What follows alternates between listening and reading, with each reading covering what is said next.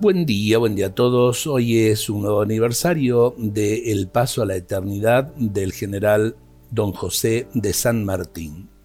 Tu persona se agiganta cada vez que intentamos descubrir tu obra.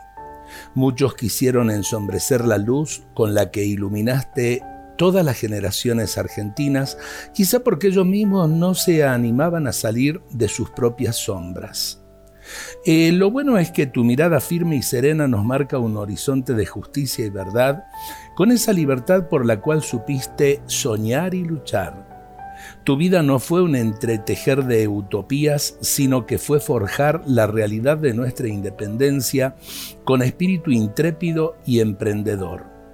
Supiste formar tu gente no con la palabra hueca de quien arenga sin sentido, sino con tu ejemplo de hombre íntegro.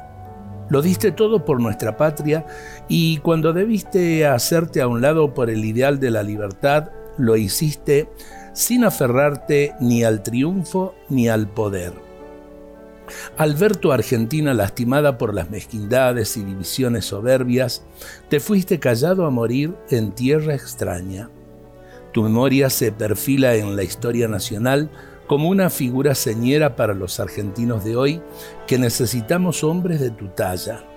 No es pedir demasiado, es solo ansiar que tu desprendimiento y humildad inunde los corazones de hoy para engrandecer mediante el servicio sereno los colores de la bandera de nuestra patria como lo hiciste tú, grande entre los grandes, de la Argentina y de toda América.